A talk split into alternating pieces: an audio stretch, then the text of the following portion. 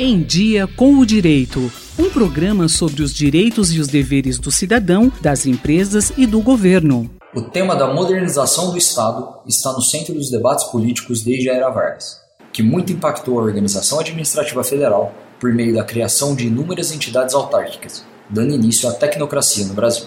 Em 1967, com a edição do Decreto-Lei nº 200, o regime militar reformou a administração pública, transferindo grande número de atividades para agências descentralizadas, que contavam com quadros técnicos. Mais uma vez, tratou-se de um movimento tecnocrático voltado à racionalização da administração. Em 1995, no contexto do plano diretor da reforma do aparelho do Estado, surgiu a figura das agências reguladoras no Brasil, fortemente inspiradas pelo modelo de agência norte-americano.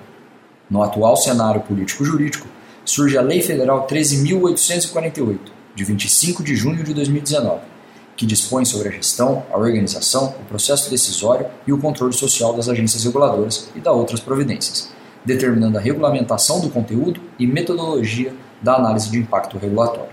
O processo de modernização do Estado brasileiro foi marcado pela predominância da tecnocracia sobre a democracia, o que nunca contribuiu para a efetivação de uma administração pública transparente, eficiente e voltada para o interesse público.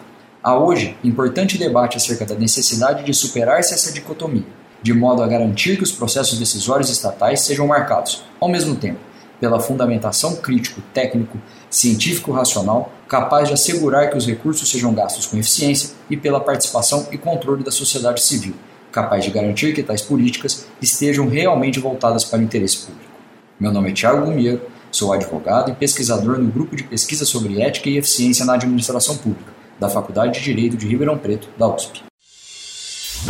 Em Dia com o Direito, um programa da Faculdade de Direito da USP Ribeirão, coordenação do professor Nuno Coelho. Sugestões de temas ou críticas, e-mail em diacomdireito@usp.br.